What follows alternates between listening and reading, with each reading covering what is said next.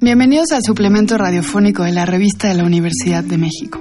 El Océano Pacífico es el tema de este mes y en esta ocasión vamos a platicar sobre una de las costas a las que tal vez le hemos puesto menos atención, el Pacífico colombiano.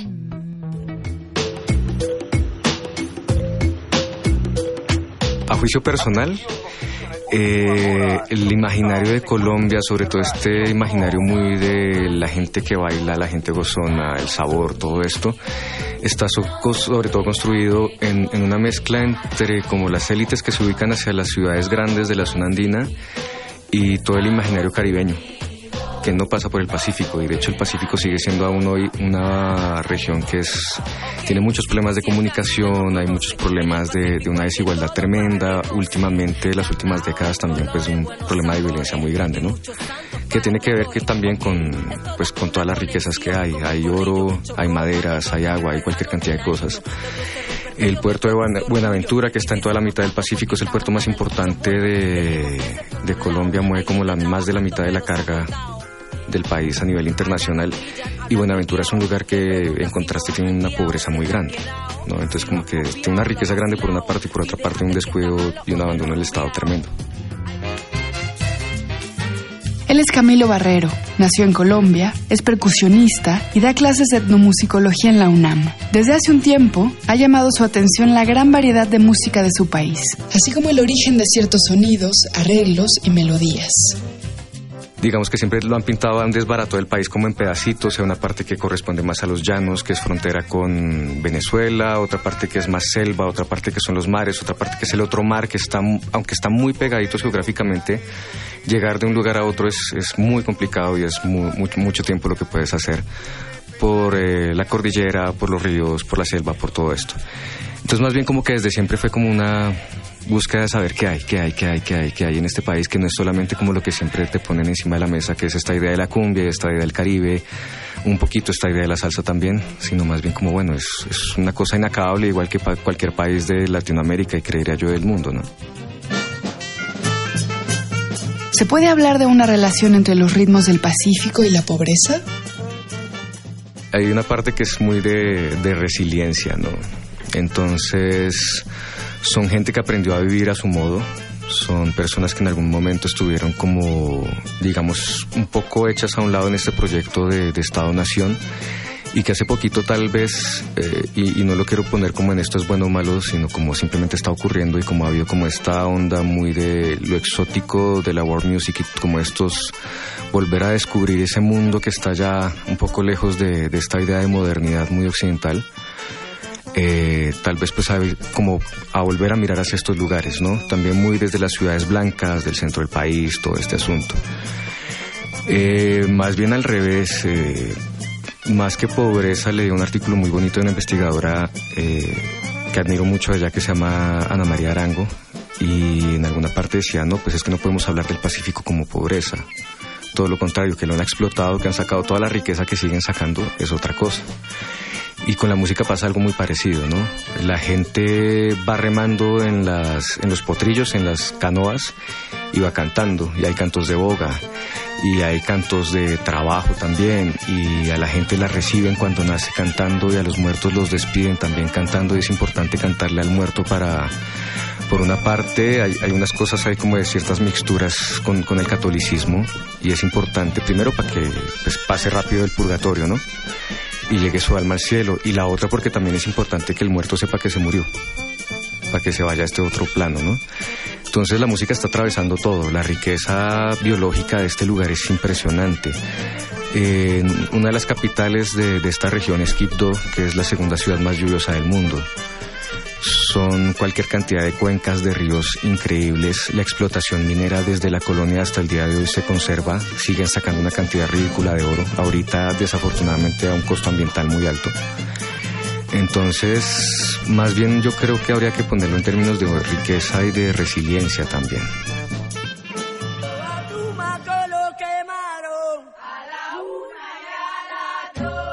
¿A qué suena el Pacífico colombiano? Suena muchas cosas, suena sabor, suena rechera, suena vida, suena muerte. Entonces, esto son muchas músicas, ¿no? Distintas. Últimamente se ha hecho como muy conocida la música de marimba, entonces como que también se ha creado un estereotipo con esto. Eh, yo personalmente creo que tiene que ver mucho con, la celebración de la vida, con las voces, porque es realmente mucho más importante la música vocal desde siempre que las marimbas que ahorita están de moda, sin decir que las marimbas no son importantes, y a una diversidad también tremenda. Entonces, si no te la acabas, hay desde cosas que encasillan más en músicas tradicionales, como las chirimías, que son como unas pequeñas bandas chiquititas que son este lo que aquí le llaman tarolas, una tarola, un bombo, unos platillos de choque que se llaman chailanes, que hacen como de lata, suenan preciosísimo. Eh, bombardino, que creo que también lo usan aquí en las bandas, mm, y un clarinete o un saxofón, a veces cantado, a veces instrumental. Eh, y esto tiene que ver más con las músicas que se van desde mm, la independencia, cuando hay como mucha moda de los bailes de salón aquí en, América Latina, ¿no? Entonces tocan valses, tocan chotices, tocan polcas, mazurcas, contradanzas, todo esto. Eso hacia ellos, ahorita digamos que lo que están diferenciando investigadores es como una zona hacia el norte, que es más esto de la chirimía, una zona hacia el sur, que es más la influencia de las músicas de marimba que son marimbas de una madera que se llama chonta, que es una palma que se da en la región.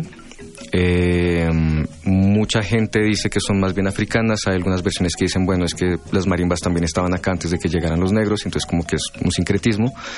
Lo que sí es muy cierto es que son unas sonoridades muy, muy particulares de esta región que no existen pues en ninguna otra parte del mundo, ¿no?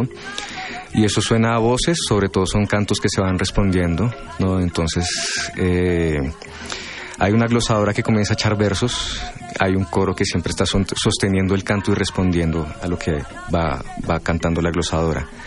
Y tambores, que son cununos que se percuten con las manos, son bombos, que son muy parecidos a, a las tamboras, a los bombos, y unas semillitas como cilíndricas que se llaman guasas, que son muy, muy chulas porque cada mujer que está cantando, las mujeres son quienes llevan el canto por lo general. Todas las mujeres que cantan van, van batiendo su guasa. Y eso es como la, la música del, del Pacífico Sur. Tiene una cosa bien linda, es que por una parte este tiene un carácter, digamos, un poco más sagrado, ritual tal vez. Entonces está todo el contexto de los arrullos que tienen que ver con este básicamente celebraciones religiosas, que como decía hay un sincretismo entre lo católico y, y lo negro bien, bien, bien interesante. Entonces, por ejemplo, celebraciones de los santos patronos de los pueblos o las Semanas Santas también son muy importantes, la Navidad, todo esto. Y muchas veces pues ahí se prende la cosa y se siguen en fiesta.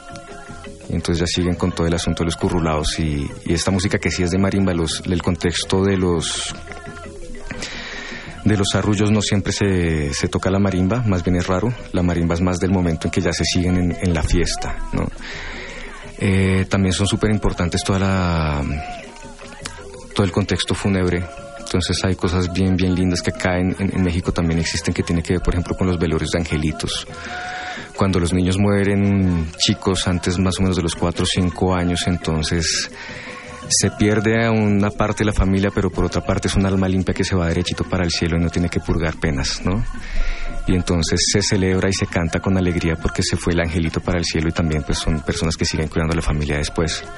Entonces por ahí está el asunto de los chigualos y los gualíes, que son precisamente estos cantos y estas celebraciones que se hacen para, para despedir a los niños.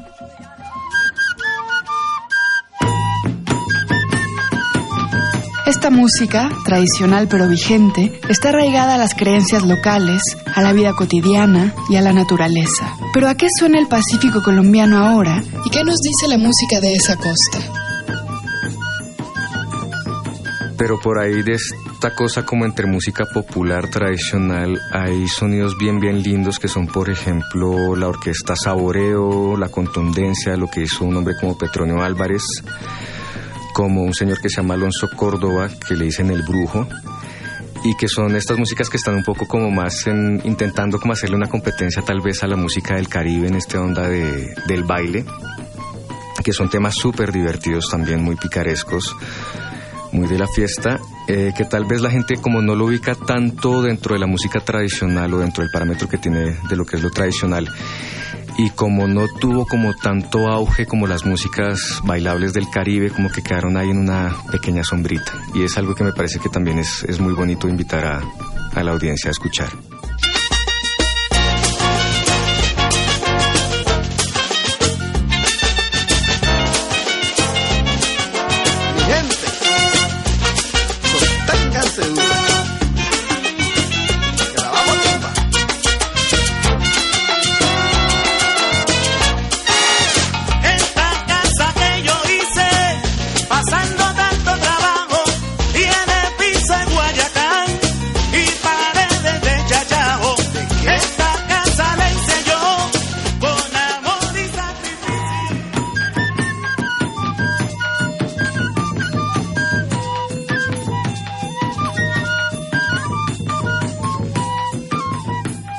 Que también poco se conoce es la música de chirimías, ya no de estas pequeñas banditas, sino las chirimías de flautas, que es, es, una situación así súper interesante porque el Pacífico colombiano realmente es la selva que se descarga desde la cordillera de los Andes en donde se muere.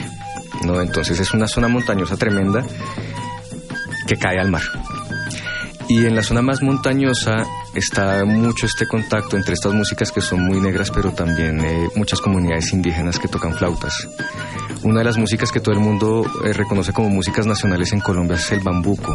Pero el bambuco es que se conoce es un bambuco después de haber pasado por un blanqueamiento muy fuerte y las, las investigaciones más serias que se han hecho al respecto de, de dónde sale esto, cómo se desarrolla, cómo se transforma, ponen el nacimiento del bambuco precisamente en, en, esta parte que es la confluencia de la selva, el mar, la montaña, los indios, los criollos blancos, los negros que estaban allí, que fueron llevados a las haciendas y a las minas.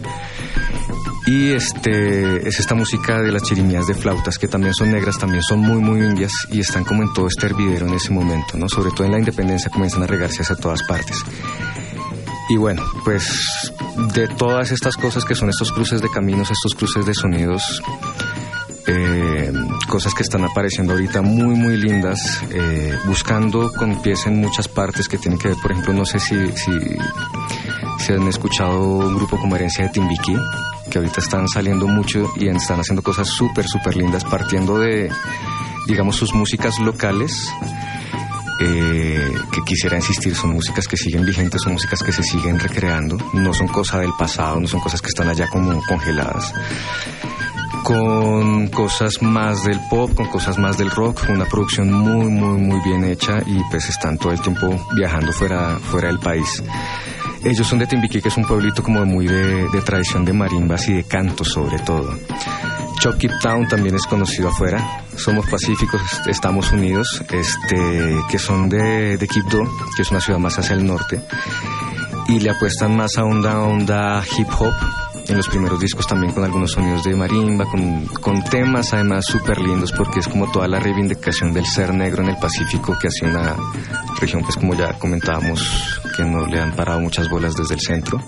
Se nos acaba el tiempo y dejamos pendientes a muchos grupos del Pacífico colombiano. Para terminar, ¿qué destacaría Camilo Barrero de la música de esta región? es una riqueza que no está en las grandes vitrinas. Entonces, quien quiera meterse a rogar un poquito más sobre quién es la gente, sobre cómo se canta, sobre qué le interesa cantar, sobre cómo suena, cuál es su cotidiano, todo esto, pues ahí está esta música, ¿no? Yo creo que es la música una excelente excusa para ir a buscar al otro, para ir a buscar, bueno, esa otra persona que hace un sonido que es tan distinto a lo que yo estoy acostumbrado, a lo que yo conozco, quién es, dónde vive, cómo vive, pues creo que eso es un valor tremendo, ¿no? Llegamos al fin del programa. Para leer y escuchar más, les recomendamos los poemas de la poeta kanaka, de Gorodé y del poeta californiano Robinson Jeffers. Ambos se encuentran en el número de este mes de la revista de la Universidad de México. Consúltenla en el sitio web www.revistadelauniversidad.mx. En Twitter y en Facebook nos encuentran como arroba revista-unam. Y escríbanos sobre este programa a arroba shubidubi. Ya pueden suscribirse a este programa en formato de podcast en cualquier plataforma, como iTunes o Spotify. Gracias a Yael Vais, Miguel Alvarado y Andrea González. Yo soy Elvis Liceaga. Hasta pronto.